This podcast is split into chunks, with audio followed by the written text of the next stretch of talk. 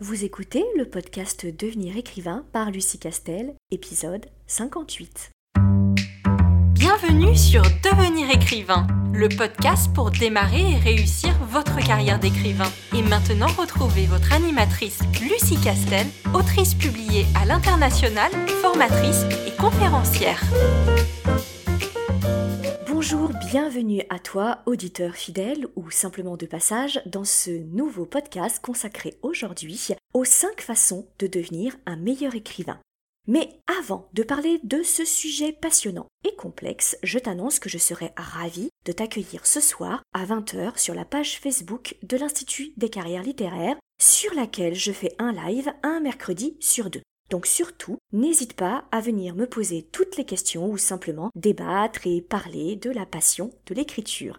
Et bien entendu, comme toujours, un petit partage et un commentaire concernant ce podcast sont plus que les bienvenus pour lui permettre de se développer. Et maintenant, si le sujet de cet épisode t'intéresse, je t'encourage à t'installer confortablement et à écouter le son de ma voix. Alors aujourd'hui, 5 façons, 5 conseils de devenir un meilleur écrivain. Nous sommes d'accord que les conseils que je vais te donner sont simplement le fruit de discussions que j'ai eues avec d'autres auteurs et que j'ai moi-même expérimenté et qui m'ont été quand même très utiles et qui, en tout cas je le pense, ont fait de moi un meilleur écrivain, un écrivain plus efficace que lorsque j'ai débuté ma carrière. Le premier que je vais donner et que j'ai déjà donné, mais il n'est pas mauvais de répéter les choses, c'est lire dans le genre dans lequel tu veux écrire. Et là, Bien entendu, je ne parle pas de plagier des auteurs que on va se mettre à lire dans le genre dans lequel on veut écrire. Je l'ai déjà dit souvent, mais je le répète, le plagiat dans ce milieu comme dans les autres ne sert strictement à rien. D'abord parce que c'est un petit milieu, que tout se sait, et que vous jouez votre réputation et que la réputation d'un auteur est quand même très importante, est une chose précieuse, et que le bad buzz, c'est pas anodin, et que je ne crois pas une seule seconde dans les vertus du bad buzz sous prétexte que ça reste un buzz. Mais ce qu'il y a d'utile et de réellement efficace lorsque on parle un peu aux auteurs, c'est que le fait de lire plusieurs auteurs dans le genre dans lequel on veut écrire nous met dans une espèce d'ambiance, dans une sorte de mood qui euh, nous permet de nous imprégner inconsciemment des codes du genre dans lequel on se met à écrire. Et je ne crois pas une seule minute dans le fait d'écrire dans un genre sans avoir jamais lu aucun auteur, classique ou contemporain, dans ce genre-là. Pour la simple et bonne raison que je ne cesserai jamais de le dire, les auteurs sont avant tout des lecteurs, et que je trouve toujours un peu étrange qu'un auteur puisse aimer un genre au point d'écrire dans ce genre, mais qu'il ne l'aime pas suffisamment pour le lire. Moi, je reste quand même persuadé qu'un auteur écrit ce qu'il aimerait lire ou ce qu'il aime lire. Et que, du coup, lorsque on adore écrire du polar, j'ai du mal à comprendre comment, dans le même temps, on n'aime pas suffisamment le polar pour pouvoir en lire et lire des classiques. Je pense que il est très utile de se construire une solide expérience et une solide culture dans le genre dans lequel on aime écrire. Ne serait-ce que pour se dire, alors ça, j'aime beaucoup, ça, ce ressort-là, j'aime beaucoup. Par contre, je n'aime pas ce type de ressort utilisé par des auteurs dans le genre dans lequel j'aimerais écrire.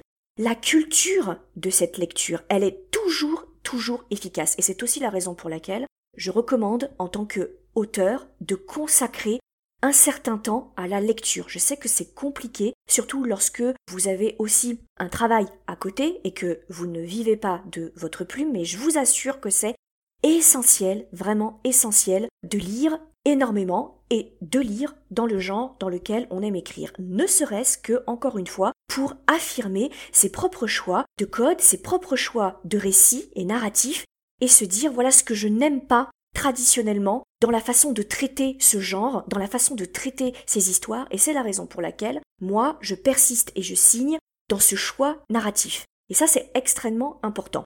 Mon premier conseil vraiment, c'est de lire un maximum dans le genre dans lequel on écrit, ne serait-ce aussi que parce que c'est intéressant de se tenir un peu au courant de ce qui sort dans le genre qu'on affectionne et dans le genre dans lequel on écrit.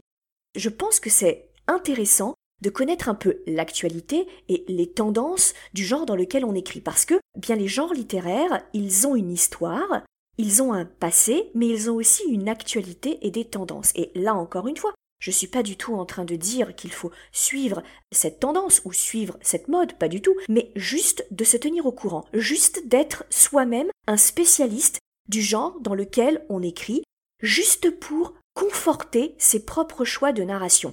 Soit pour être dans la mouvance parce qu'on aime ça, soit au contraire pour s'en détacher parce qu'on n'aime pas cette nouvelle tendance et c'est justement ce qui va faire notre particularité c'est aussi la façon dont on va se vendre auprès d'un éditeur de ce genre par exemple. Premier premier conseil qui moi m'a beaucoup aidé, surtout dans les genres dans lesquels je me suis lancée et qui m'intéressait, qui me rendait curieuse, mais je me rendais compte que je n'avais pas tellement lu d'ouvrages dans ce genre-là. Mais, en tout cas, la thématique m'intéressait au point de me dire j'aimerais quand même bien écrire une histoire et je me suis rendu compte que cette histoire-là rentrait dans un genre littéraire que j'avais un peu survolé. Et le fait de lire des auteurs très divers dans ce genre m'a conforté dans le choix que je faisais d'écrire et d'avoir envie de donner quelque chose dans son genre, d'avoir envie de raconter quelque chose dans ce genre-là. Moi, en tout cas, ça m'a conforté dans ma certitude que j'avais quelque chose à écrire dans ce genre-là. Mon deuxième conseil, c'est de ne pas trop s'écouter. Et alors là, c'est tout le paradoxe de l'écrivain qui est à la fois son meilleur ami et son pire ennemi. Il est son meilleur ami, pourquoi? Parce que nous les auteurs, nous avons des dizaines d'histoires et des dizaines de personnages qui évoluent dans notre esprit. Nous sommes remplis de cette puissante imagination qui nous nourrit de l'intérieur et qui fait que on vit cette solitude de façon très positive parce que finalement, dans notre tête, on n'est jamais complètement tout seul. Et on est véritablement possédé par nos univers et nos histoires. Et du coup, ces histoires et ces, ces univers nous habitent et on a énormément de mal à y renoncer. Et heureusement d'ailleurs, parce que c'est justement cette certitude que nos univers, nos personnages ont des choses à raconter, que on a envie d'écrire, et que, malgré les obstacles, malgré peut-être éventuellement les refus que l'on pourrait euh, recevoir, malgré peut-être aussi les critiques négatives de certains lecteurs, des bêta-lecteurs ou des lecteurs après euh, publication, malgré tout, on ne renonce jamais. Et ça, c'est une très grande force. C'est parce que ces histoires, elles démarrent dans nos tripes et qu'elles nous habitent. Mais nous sommes aussi notre pire ennemi, parce que, à côté de cette certitude d'être habité par une histoire qui vaut le coup, par une histoire qui nous possède et qui est riche de personnages et de rebondissements, à côté de ça, nous avons notre mauvais génie qui chuchote à notre oreille continuellement que nous ne sommes pas à la hauteur, que l'histoire qu'on a envie d'écrire a déjà été écrite un milliard de fois, que donc on n'apporte aucune originalité à ce type d'histoire, que personne ne s'y intéressera, qu'aucun éditeur ne nous lira jamais et donc ne nous publiera jamais parce qu'en réalité, les auteurs qui font carrière, ce sont toujours les autres, mais pas nous. Bref, ce petit mauvais génie qu'on n'arrive jamais à faire taire. Ça, c'est notre pire ennemi, très clairement. Bref, que ce soit dans un cas ou dans l'autre, que ce soit lorsque on est sûr et certain que notre histoire elle est géniale, ou qu'on est sûr et certain que notre histoire n'intéressera jamais personne, dans un cas comme dans l'autre, mon conseil c'est de ne pas trop s'écouter. Pourquoi? Eh bien parce que parfois, malheureusement, il se trouve que notre histoire qu'on pense être géniale, notre histoire qui nous habite depuis des mois, voire des années, qui nous possède et qu'on ne veut absolument pas lâcher parce que c'est une partie de nous et c'est une partie de notre histoire et de notre vie, parfois, eh bien, effectivement, il n'y a que nous que ça intéresse. Et encore une fois, ça n'a absolument rien à voir avec la qualité de l'histoire, pas du tout, ou de son originalité. C'est juste que, au moment où on a envie de la raconter, et au moment où on toque à la porte de maisons d'édition pour que ces maisons d'édition nous publient, il se trouve que ce n'est pas le bon moment. Ce n'est pas le bon lectorat. Et il se trouve que parfois, certaines histoires en lesquelles on croyait dures comme fer depuis des années, qui, qui sont vraiment une partie de nous, elles ne trouvent pas son public. Elles ne trouvent pas un lectorat. Et elles font des flops. Et on est obligé de reconnaître que cette histoire en laquelle on croit et qu'on pense être véritablement incroyable et qui devrait normalement intéresser un lectorat, elle passe à côté de ce lectorat. C'est la faute à personne, c'est le mauvais moment, le mauvais endroit, le mauvais éditeur, et pas le mauvais éditeur dans le sens euh, il est malhonnête, mais dans le sens où peut-être c'était pas le meilleur éditeur pour le genre dans lequel on avait envie d'écrire. Et c'est un deuil qu'il faut qu'on fasse, et c'est une acceptation qu'il faut faire de cette histoire-là. Moi, c'est celle que je préfère de toutes mes histoires. Ce sont les personnages que je préfère de tous mes personnages, mais je dois reconnaître que, pour des raisons qui m'échappent et qui sont rarement liées à la qualité de l'histoire, eh bien, il n'y a vraiment que moi et que quelques dizaines de personnes qui ont adoré le voyage que je leur proposais. Il ne faut pas trop s'écouter et, donc pas trop rester attaché à notre histoire euh, majeure, à, l'histoire fondatrice qui, est celle qui nous a poussé à vouloir devenir écrivain. Et donc il faut qu'on lâche un peu prise par moment. Et il faut qu'on arrête de s'attacher et de persister à certaines de nos euh, histoires ou à certains de nos, euh, de nos personnages. Et il faut accepter parfois de se dire bon, bah c'est pas l'histoire qu'il me fallait. Moi je pensais qu'elle serait fondatrice et qu'elle serait celle qui lancerait ma carrière d'écrivain, mais finalement pas du tout. Donc je dois passer à autre chose. Donc je ne m'écoute pas trop là-dessus. Et pour ce qui est du petit génie qui murmure continuellement que nous ne sommes pas à la hauteur et que nos personnages et que nos histoires ne sont pas à la hauteur, eh bien il faut arrêter de l'écouter. Il faut laisser ces mauvaises pensées nous traverser, on les accueille, on les traverse et on se dit que on les a effectivement entendues, mais qu'on continue et qu'on persévère. Mon conseil, encore une fois, dans un sens comme dans l'autre, c'est de ne pas trop s'écouter. Troisième conseil, c'est de devenir une éponge. Je le dis assez souvent, mais ça me vient d'une question qu'on me pose très régulièrement pas qu'à moi d'ailleurs, hein, à de nombreux euh, auteurs, en fait, on demande souvent d'où nous vient notre inspiration. Comment on trouve nos idées? Et très clairement, si le processus créatif euh, bah, garde évidemment une, une, part de magie, hein, on peut pas, on peut pas l'expliquer, le coucher, le mettre en boîte et euh, breveter le procédé, il y a quand même des situations qui nous mettent dans de bonnes conditions, dans les conditions qui vont permettre de faire éclore le processus créatif. Et ces conditions, c'est le fait d'être un observateur du monde qui nous entoure, une éponge à nos environnements. Et ça, c'est extrêmement important. Le fait de se, de se transformer en éponge, de devenir perméable à tout ce qui nous entoure, fait que, à un moment, l'étincelle jaillit. Et cette étincelle, on ne sait jamais là où elle va prendre, et surtout ce qui va la générer, ça peut être un lieu, ça peut être une conversation qu'on surprend, ça peut être une rencontre qu'on fait, ça peut être euh, quelqu'un qu'on croise, un physique, un look qui nous interpelle, un voyage que l'on peut faire, une anecdote que l'on vit, et cette anecdote, on va tirer la ficelle, et elle va grossir, elle va grossir, et petit à petit, elle va se transformer en histoire. Et je pense que si vous avez euh, eu l'occasion d'écouter des interviews d'auteurs hein, qui ont eu un gros succès sur une série ou sur un livre, il n'est pas rare, il est même quasiment euh, certain, qu'il vous dira bah cette histoire, l'idée, elle m'est venue de et ce de quelque chose de très anodin. Ben, je, vous renvoie par exemple à Rowling qui explique que l'idée de Harry Potter, ce petit sorcier euh, qui reçoit l'appel euh, d'intégrer une école et qui prend le, le, train pour aller dans cette université de magie lui est venue elle-même du fait qu'elle voyageait en train et que ce train avait du retard, que le trajet était laborieux et que du coup elle a laissé son esprit vagabonder et elle a fait naître cette histoire.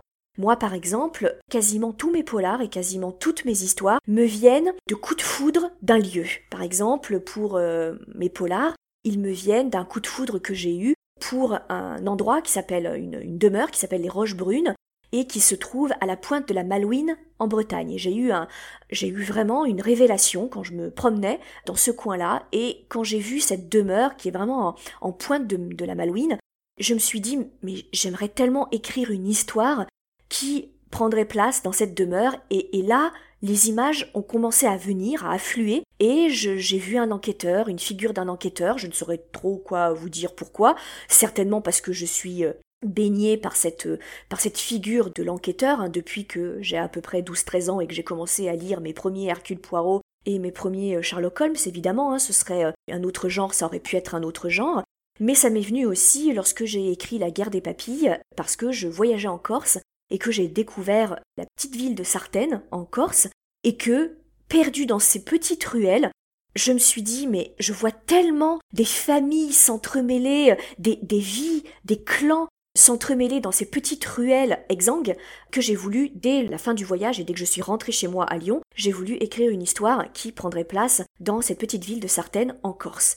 Moi, je marche beaucoup au visuel, je marche beaucoup au voyage et, à l'environnement visuel, mais je, je connais d'autres auteurs qui fonctionnent beaucoup sur les supports musicaux, ils fonctionnent beaucoup sur les expositions, les tableaux qui leur parlent, par exemple, les sculptures, qui fonctionnent beaucoup en s'asseyant euh, à la terrasse d'un café. Ils laissent traîner leurs oreilles et ils surprennent des conversations, euh, des personnes dont le physique, dont la façon de parler, de bouger les interpelle, et ils calquent une idée de personnage qui leur vient, et de cette idée de personnage vient une idée d'histoire embryonnaire, et petit à petit on tire le fil, et on finit par créer un récit avec des rebondissements et un manuscrit entier. Je pense encore une fois que si on ne peut pas expliquer le processus créatif, on peut se mettre dans de bonnes dispositions pour convoquer l'alignement des étoiles et convoquer les muses. Mon conseil, c'est vraiment se transformer en une éponge à environnement. Mon autre conseil, c'est de ne jamais en faire une affaire personnelle. Alors ça, c'est un mantra que je cite beaucoup, vous savez, pour ceux et celles d'entre vous qui m'écoutez et me suivez sur mes lives, que ma vie fonctionne et s'articule autour de mantras, hein, qui sont vraiment des guides de vie euh, pour moi. Et ce mantra-là, je l'ai pris d'un livre fondateur pour moi qui s'appelle Les quatre accords Toltec.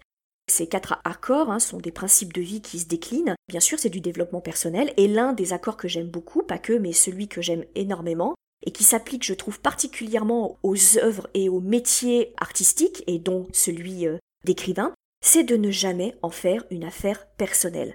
Très clairement, tout au long de votre carrière, vous allez avoir des contacts et des liens avec des tiers qui vont plus ou moins juger votre œuvre, soit de façon professionnelle parce que bah, il s'agit euh, d'éditeurs, il s'agit euh, d'un agent littéraire, il s'agit d'un distributeur, de libraire, de jury pour un concours littéraire, soit de manière tout à fait ludique, et ce seront évidemment vos, vos lecteurs, votre, votre lectorat.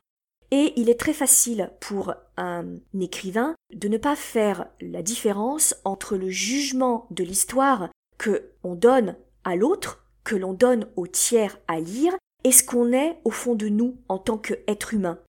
Et c'est extrêmement important de tout de suite faire la différence entre l'œuvre et le jugement de valeur sur cette œuvre et le message qui nous échappe à partir du moment où on publie cette œuvre et ce qu'on est en tant qu'artiste et en tant qu'être humain.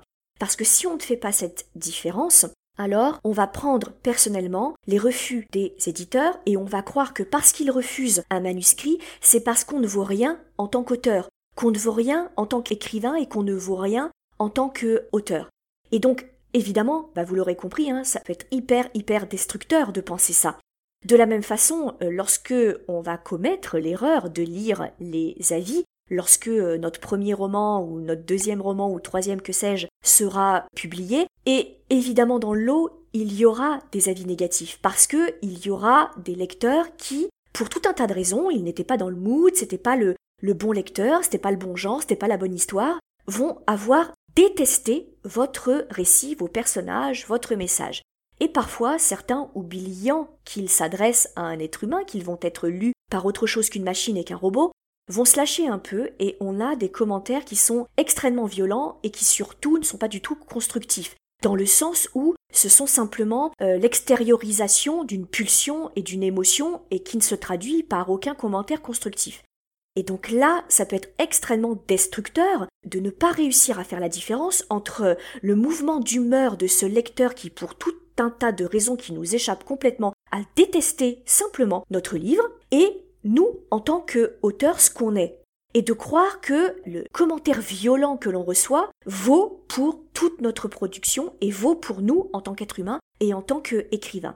Et là, c'est extrêmement important de faire cette différence pour pouvoir rebondir et de ne pas être paralysé par la violence des refus des maisons d'édition ou par la violence de euh, certains euh, avis qui seront postés soit sur des plateformes type Amazon, soit sur euh, des vlogs ou des blogs. Autre conseil, ne jamais en faire une affaire personnelle. Et enfin, dernier conseil, et pas des moindres, c'est persévérer.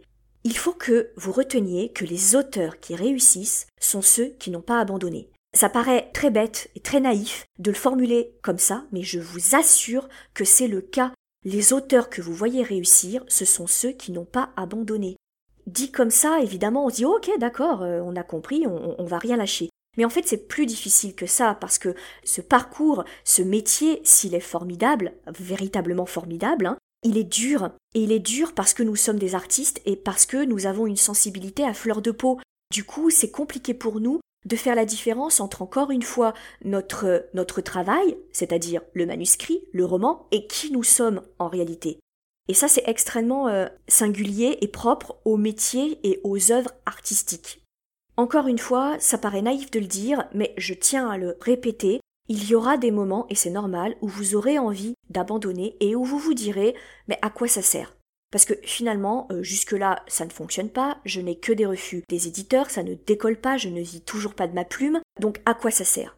Et moi j'ai envie de vous dire, bah ça sert que à chaque échec, on apprend, et on ajuste le tir, et on ajuste la stratégie. Et que forcément, à un moment ou à un autre, parce qu'on a persévéré, quelque chose va se produire. Il ne faut rien, rien lâcher. Ça, c'est extrêmement important.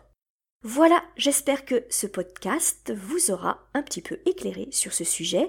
N'hésitez pas à me soumettre des questions que vous avez envie que je traite. Elles aideront, j'en suis persuadée, d'autres auteurs, donc il ne faut pas hésiter.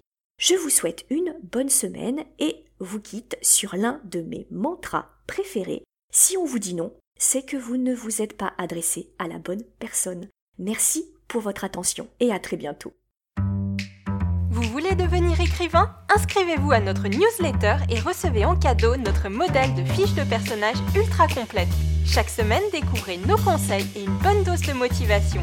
Rendez-vous sur licar.fr, l e.